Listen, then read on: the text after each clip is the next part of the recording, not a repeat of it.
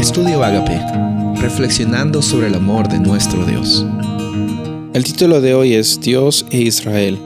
Éxodo 19, 5 y 6. Si ahora ustedes me son del todo obedientes y cumplen mi pacto, serán mi propiedad exclusiva ante todas las naciones. Aunque toda la tierra me pertenece, ustedes serán para mí un reino de sacerdotes y una nación santa. Cuando leemos estos versículos, estamos viendo de que Dios está proponiendo un pacto. Él está diciendo a, los israelitas, ustedes tienen la oportunidad de, de demostrar realmente cuál es el propósito que yo tengo para la humanidad.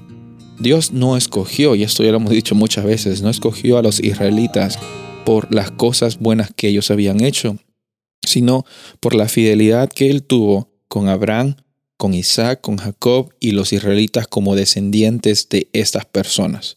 Cuando Dios promete esto hacia esta familia, lo hace no viendo necesariamente las acciones que esta familia habían hecho.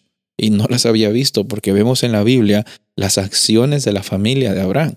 Ahora, con esto no quiero decirte que tú eres mejor o tú eres peor. Pablo nos dice en el Nuevo Testamento que por medio de la fe en Jesús, nosotros que éramos llamados gentiles, somos como injertos en esta promesa y en este pacto que Dios tiene. Y sabes, de la misma forma que aquí vemos en Éxodo 19, Dios tiene como propósito escoger a estas personas, no para que solo estas personas sean salvas.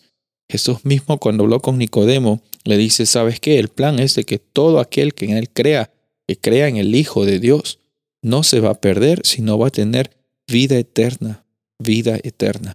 ¿Y la vida eterna en qué consiste? Jesús mismo dice, esto es la vida eterna, que te conozcan a ti, a ti el Padre, el Dios verdadero. A veces pensamos que el pacto tiene como propósito asegurarnos un puesto en el cielo o un lugar en la eternidad, en un futuro cuando Jesús venga. Pero vemos de que Jesús dice, la vida eterna consiste en conocer, en ser uno con el Padre. Ser uno con el Padre no es algo que va a ser una realidad necesariamente en la segunda venida cuando estemos en la Nueva Jerusalén, en el cielo. Ser uno con el Padre es una realidad cuando nosotros, por medio de Jesús, aceptamos de que el Espíritu Santo está viviendo con nosotros y podemos agradecer, adorar, glorificar a nuestro Padre, nuestro Padre Celestial. Y eso puedes hacerlo tú hoy.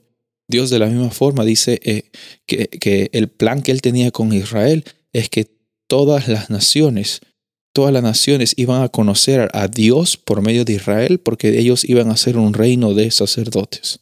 De la misma forma, en Pedro, en las epístolas de Pedro, vemos de que él menciona de que nosotros somos llamados a también ser esa nación santa.